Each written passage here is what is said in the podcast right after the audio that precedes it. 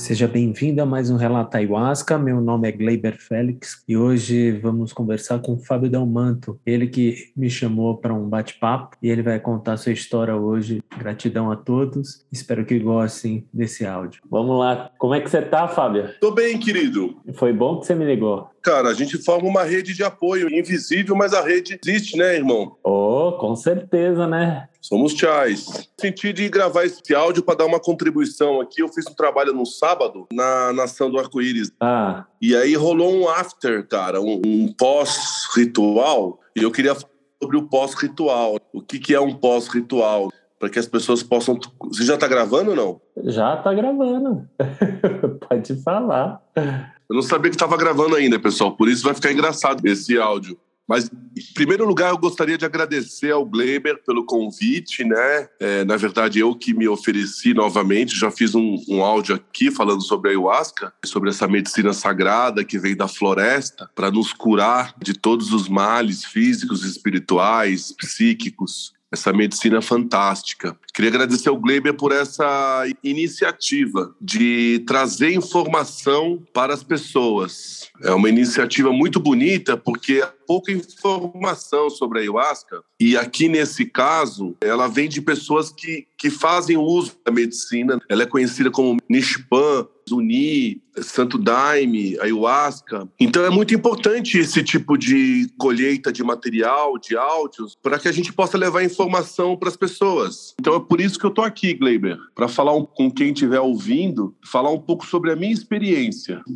Eu tenho 48 anos, sou pai do Bento, eu sou advogado de profissão, mas também sou estudioso dos direitos humanos, justiça restaurativa, mediação de conflitos, sou facilitador de comunicação não violenta. E sou um buscador, um buscador espiritual, ó, em busca da minha cura. Com certeza. Porque a condição humana não é fácil. Ser uma pessoa psiquicamente saudável, equilibrada, não é fácil. A condição humana exige muitos cuidados para que a gente possa ser uma pessoa saudável. Quem está me ouvindo sabe disso. Volta e meia sentimos ansiedade, angústia, depressão, tristeza, aflição, medo. Em outros momentos sentimos alegria, plenitude. Então eu costumo dizer, Gleiber, da minha experiência, assim, às vezes o céu se fecha e aí eu sinto angústia, medo, depressão, insegurança. Às vezes o céu se abre e quando o céu se abre, eu recebo plenitude, compreensão, empatia, eu consigo entender muito mais as coisas. Então a vida para mim é uma dança entre sombra e luz. Sombra e luz.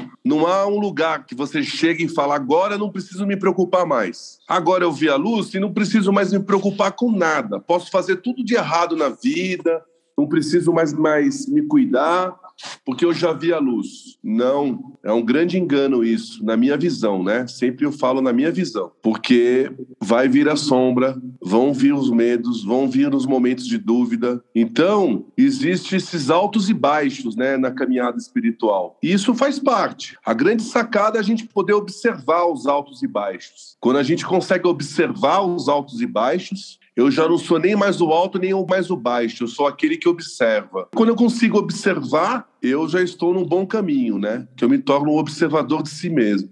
Existe um filósofo, e eu peço perdão para quem estiver ouvindo, que eu não me lembro o nome dele, mas ele diz o seguinte: a vida é uma dança entre o caos e a ordem, mas faz todo sentido. Mas eu vim aqui falar com vocês de uma questão que é o pós-ritual, a pós-consagração da ayahuasca. Eu tive agora no ritual no sábado, lá na Nação do Arco-Íris, lugar fantástico. Recomendo demais quem quiser conhecer o xamanismo na raiz. Tivemos a visita do Chanai Iban, que é da tribo Runiquim, uma das tribos ayahuasqueiras mais antigas da Amazônia. O ritual foi lindo. Eu acessei luz, recebi muitos presentes, recebi muita cura. A ayahuasca foi muito amorosa comigo desta vez. Tive outras vezes que não foi assim, não. Eu que comungo a ayahuasca há 13 anos já. Já estive no Santo Daime, na União do Vegetal. Hoje eu frequento mais o xamanismo. Mas eu queria dizer que a ayahuasca é uma coisa séria. Eu achava que a ayahuasca é para todo mundo, mas não é para todo mundo, na minha opinião. A ayahuasca é para os corajosos, para quem realmente quer se conhecer. Existem muitos cuidados que devem ser tomados antes de você consagrar ayahuasca. O uso de medicação é proibido, você não pode estar usando medicação psiquiátrica, você não pode ter histórico de transtornos psiquiátricos, como esquizofrenia, por exemplo, não pode ter problemas no coração e outras recomendações né, que são feitas aí pelos mestres, pelos dirigentes das casas né, de ayahuasca, alguns cuidados são necessários. Após o ritual, eu tenho notado algumas vezes, já que eu, que eu comunguei da ayahuasca, que eu fiquei muito aberto. E isso é preciso que a pessoa que for comungar ayahuasca saiba disso, que ela pode ficar alguns dias sensível com as energias mais densas da cidade e até com dificuldades de concentração no trabalho, dificuldades de dirigir o carro, um pouco de irritabilidade também. É necessário que a pessoa saiba que por alguns dias ela, de certa forma, ela ainda está em trabalho. Alguns cuidados são necessários, porque senão ela pode ter um desconforto psicológico no trabalho, nas relações do dia a dia. E eu tive esse desconforto. Eu acredito, Gleiber, na minha opinião, que o pós-rito ele dura assim uns três dias, cara. Uns três dias você fica aberto, você fica sensível. É preciso cuidar disso. Então, pelo menos o dia seguinte tem que ser um dia de muito cuidado, de muito auto-respeito, auto-amor, ficar em casa descansando, evitar grandes tarefas, evitar aglomerações em público, e aí eu fui trabalhar na segunda-feira, fui fazer coisas densas, né? Eu sou advogado, eu me sentia assim um peixe fora da água, como se eu estivesse indo num lugar que não era para eu estar ainda, porque eu estava muito aberto, eu estava muito sensível. Tanto que eu fui no lugar mais denso, quando entrei no carro, eu fechei os olhos e fiquei uns 10 minutos de olhos fechados, orando, rezando, porque eu estava muito aberto ainda. Agora já estou bem menos aberto, mas o caminho é maravilhoso, assim. O última coisa que eu queria dizer é que não é só a ayahuasca, você vai lá e toma ayahuasca. Ela exige um acompanhamento terapêutico, na minha opinião. Se você tiver um, um acompanhamento terapêutico, é, é fantástico que você continue fazendo terapia não é só comungar ayahuasca, ela, ela, muda a vida da gente de uma forma completa. Ela muda a nossa interação com a comida, com a bebida. Que a ayahuasca ela pede uma transformação integral da gente, né? Ela vai nos transformando de uma forma integral. E se você não mudar os hábitos do dia a dia, se você não mudar algumas coisas, você vai sofrer, como se fosse uma incompatibilidade. A medicina ela te coloca na luz, ela te sutiliza e aí você volta para a matrix e continua fazendo as mesmas coisas que você fazia antes de comungar ayahuasca. Não dá muito certo, porque a transformação não vai acontecer exatamente como era de se esperar. Então, o que eu quero dizer? Acompanhar no processo terapêutico. Você entendeu o que eu quis dizer? Sim, não, é, é ótimo, porque muitas vezes as visões que você tem, para você digerir essas visões, muitas vezes com o auxílio de um psicanalista, um psicólogo, facilita um pouco mais essas visões que tem para você conseguir digerir. Então, uma pessoa nessa formação vai ser de uma ajuda muito útil, né? Tem algumas pessoas que têm certas facilidades, dependendo do, do, dos estudos que acabam tendo, onde se aprofunda mais, mas a grande maioria seria bom ter um, um psicólogo para dar algum tipo de orientação. Seria mais eficaz, assim, vamos dizer. Sem dúvida. Eu acho também. Você acessa informações tão profundas que é preciso você digeri-las depois de um ritual, compreendê-las para que você possa fazer bom uso delas no dia a dia e a transformação efetivamente acontecer na sua vida. Eu mesmo vou no terapeuta amanhã. Amanhã eu tenho uma sessão de terapia com meu terapeuta que também conhece a ayahuasca, porque eu acessei coisas muito profundas ali e eu queria conversar a respeito daquilo que eu acessei. E teve um período que eu parei de tomar ayahuasca por conta justamente que no pós-ritual eu ficava muito aberto. Outra coisa, a pessoa para comungar ayahuasca, na minha opinião, ela precisa ter uma firmeza psíquica, vamos dizer assim. Se ela tiver uma tendência a síndrome de pânico, algo desse tipo, assim, ela tem que ter uma firmeza, porque às vezes a ayahuasca exige de você uma firmeza ali Até que você aprende, você aprende a conversar na força. Eu aprendi a conversar com a medicina. Eu pergunto para ela as coisas. Vamos supor que venha uma peia muito grande. Por exemplo, uma das peias que sempre vem para mim é a morte dos meus pais, que um dia vai acontecer. Meus pais estão vivos. Graças a Deus. Graças a Deus. Meu pai tem 78, minha mãe tem 75. Vem a imagem. É o seu maior medo. Pois é, é por isso que ela mostra. Ela mostra e eu tenho aquela peia, né? Aquele sofrimento. Por alguns rituais eu tinha esse sofrimento, eu não entendia, eu ficava sofrendo. Até que eu fui no ritual e eu perguntei: olha, a morte, ela é certa, ela vai acontecer. A pergunta que eu faço é: o que, que adianta eu ficar aqui sofrendo, imaginando o que vai acontecer um dia no futuro? De que, que isso me serve? Não vai me servir de nada. Então, a pergunta que eu faço: o que, que eu posso fazer agora com relação a isso? Aí veio a resposta: aproveita o máximo os seus pais. Leva o seu filho para ficar com seus pais o máximo que puder. Diz para ele o quanto você ama eles. Final de semana, leva o seu filho, o neto deles, para ficar com eles. E pronto, Bleiber. A partir daí, meu, foi embora. Aí o Asca me respondeu: aproveita o máximo os seus pais, enquanto eles estão aqui. Olha que bonito, cara. Fantástico. Essa é uma outra dica que eu deixo aqui para quem for consagrar ayahuasca, aprender a conversar com ela. Não é um controle, é apenas manter a sua mente alerta observando o processo. E quando tiver que fazer uma pergunta, você faz uma pergunta, né, Gleiber?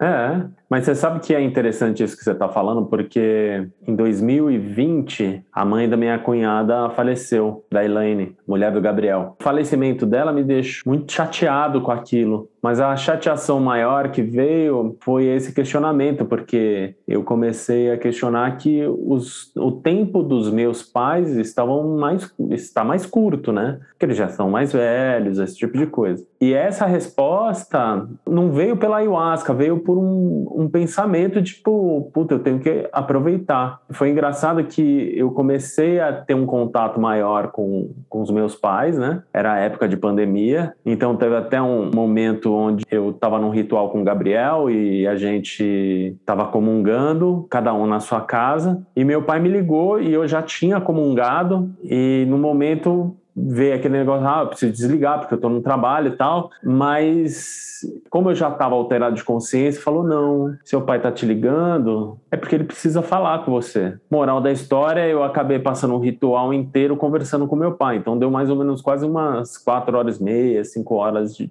de conversa. Foi uma conversa muito profunda, muito importante para mim, e também para ele. No Dia dos Pais ele passou comigo, eu estava tentando ver de reunir os meus irmãos, mas não foi possível. Mas ele passou comigo. As primeiras vezes que ele começou a, a se sentir mal, eu acabei levando ele no hospital. Então eu estava muito próximo. E ele acabou falecendo ano passado. E foi engraçado que hoje eu estava conversando com uma cliente e ela estava me perguntando como estava sendo a minha perda. E eu falei que estava muito tranquilo, mas por quê? Esse momento em vida de um ano que ele teve, eu estava presente. Então essa presença, ela me deu muita força, porque se eu não tivesse feito as coisas que eu fiz, aí eu ia estar tá bem mal, porque eu ia saber que eu não tinha aproveitado o tempo que ele tinha, que era um tempo curto, porque a gente acha que é eterno, mas nada é eterno. Então foi muito importante para mim e hoje eu carrego isso, mas não só com, os meus pais. Sim.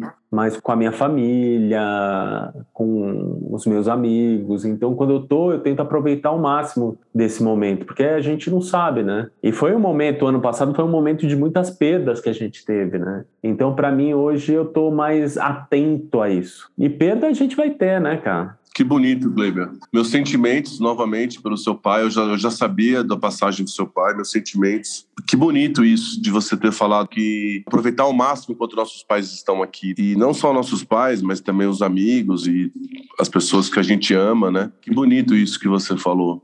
E essa é minha última cerimônia foi muito amorosa. Conta ela como é que foi. Oi? Conta ela como é que foi como é que foi? Primeiramente, eu levei um amigo meu pela segunda vez, ele é um psicólogo, tem 60 anos, levando a filha dele de 13 anos. Olha que interessante. Por que, que ele levou a filha dele? Ele foi comungar a primeira vez e a força veio para ele e falou: traga sua filha aqui logo, porque senão ela vai conhecer a expansão de consciência de outra forma. E ele entendeu o recado, que se ela não conhecesse a ayahuasca agora, ela ia entrar nas drogas. E ele veio no meio do trabalho para mim, me parou no, no corredor ali, no, no, nos nos encontros, Fábio, você não sabe, veio a força, falou para mim para trazer, para eu trazer minha filha aqui. Eu falei: "Ah, que bom, irmão. Que bom. Depois a gente conversa disso. Que bom". E aí ele ele quis quis levar a filha dele, e foi uma experiência incrível. Então, a minha experiência foi meio que eu estava levando ele pela segunda vez e levando a filha dele pela primeira vez. E ela teve uma experiência incrível, comungou três portas Olha que eu mesmo, eu sou eu, comunguei uma porta e meia, porque eu,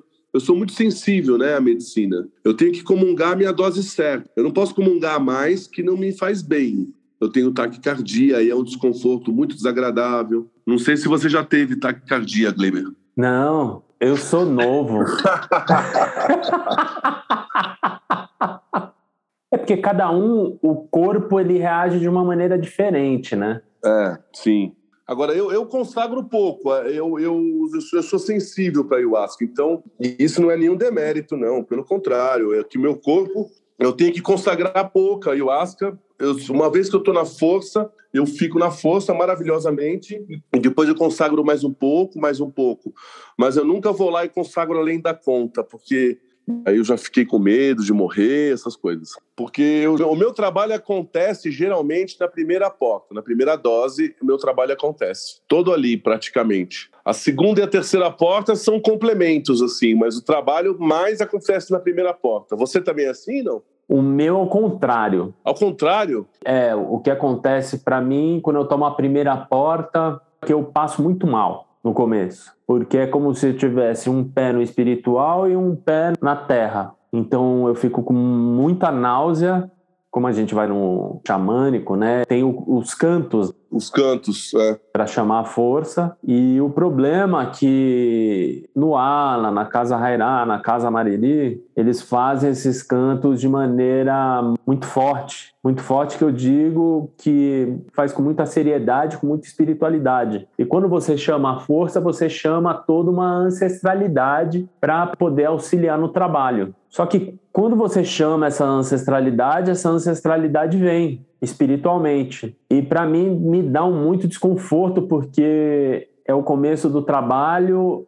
eu tô com muita admiração, só que ao mesmo tempo eu tô meio nauseado, aí eu fico bocejando muito por causa dessas entidades, então meu olho começa a lacrimejar demais e eu fico bocejando demais, assim, é até chato. Então geralmente eu saio, eu vou um pouco mais para fora assim da roda, porque para mim acaba sendo muito forte. E aí o meu trabalho ele vai começar realmente na segunda porta. Então ele começa muitas vezes o que acontece é que acaba passando muito rápido isso, e aí eu tenho que tomar uma outra porta aí que vai começar o trabalho mesmo. Mas logo no final, hoje em dia eu utilizo algumas ferramentas para baixar o nível de pensamentos, né? Então, eu faço o possível para entrar num estado de meditação mais profunda, e esse estado de meditação mais profunda me leva para um patamar de observador, e nesse patamar, como a mente está mais limpa, aí eu consigo vislumbrar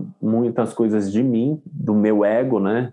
Eu consigo ver aonde meu ego atua, eu fico como esse observador. Hoje em dia, meus trabalhos estão sendo muito esse de observador, e aí, para mim, esse canal no dia a dia fica muito mais fácil de eu estar trabalhando comigo mesmo. Então, é, muitas vezes acabam passando certos tipos de pensamento que eu consigo definir que não é meu, é do meu ego. Ah, interessante é, de uma das minhas personas. Interessante. Então eu consigo meio que deixar de lado. Então isso está me ajudando bastante nos trabalhos que eu estou fazendo agora. E que tipo de meditação você faz? Eu, quais, quais são as ferramentas que você usa na meditação? Você faz alguma respiração? Você senta em coluna ereta? Não, eu deito na rede. Certo. eu gosto de rede. E lá no PP tem rede, né? Ou deitar num lugar onde você tem uma vegetação, né? Onde você tem um ambiente onde não seja urbano, né? Lá no PP é um ambiente que não é urbano, lá no Alan também. E aí o que acontece é que a própria natureza ela tem essa ferramenta, porque antigamente quando eu era criança eu tinha essa ferramenta da natureza, mas conforme a gente vai se desenvolvendo como ser, a gente perde, a gente acaba se distanciando da criança que a gente foi. E aí o que, que acontece? É simples. Eu paro e presto atenção no ambiente que está ao meu redor. Então eu ouço o canto dos pássaros, eu sinto o vento batendo em mim, a brisa, a fogueira. Isso me leva nesse estado, porque minha atenção ela fica concentrada. É o que eu uso também na hora que eu estou tocando com o digeridor, porque a atenção fica só na boca, na respiração, nos movimentos onde você faz com ar para sair da boca. Então, isso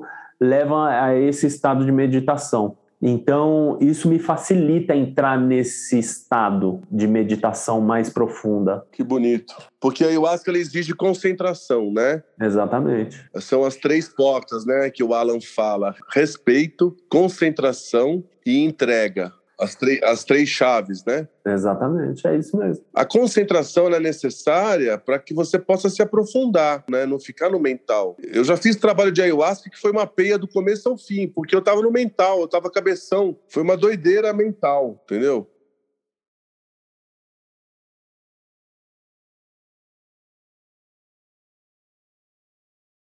Não, lida com coisas difíceis.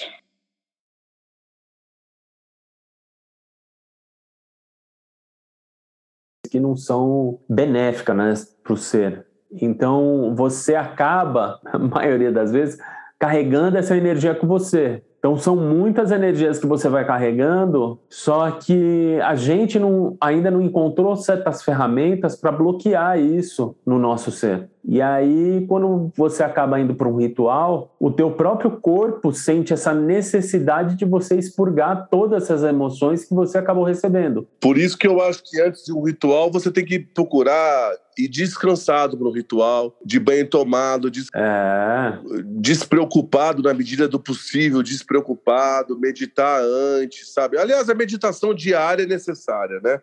Eu estou ensinando meu filho agora com três anos de idade a meditar. Ele estava tendo um pesadelo noturno, ele estava tendo pesadelos todas as noites. E aí eu comecei a meditar com ele. Você acredita que mudou Sumiu, os pesadelos sumiram? Sim. E o resultado, o resultado, vou falar baixo porque tá dormindo. O resultado é fantástico, cara, porque ele já melhorou. Ah, mas é verdade, sim. Olha, eu gostei demais. Acho que foi muito válido, muito legal poder falar um pouco, contribuir também, né, para quem vai ouvir também, né, para quem está no caminho, quem pretende tomar ayahuasca ou está tomando também. Acho que essa troca de experiência, Gleiber, esse trabalho que você faz é fantástico. Ah, gratidão, irmão. Viu? Muito bom mesmo. Tá a serviço, né, irmão? Tá a serviço, né, irmão? Oh. É isso. E estamos aí quando você tiver mais experiências aí para para estar tá contribuindo, estamos aqui. Sim. Tá bom? Tá bom, meu querido. Um grande abraço para você. E você fica com Deus. Fica com Deus também, querido. É sempre ótimo falar contigo. Um abraço para todos aí. Opa, com certeza. Tchau, prazer falar com você também, querido. Tá, mas então, tchau, tchau, boa noite. Tchau, boa noite.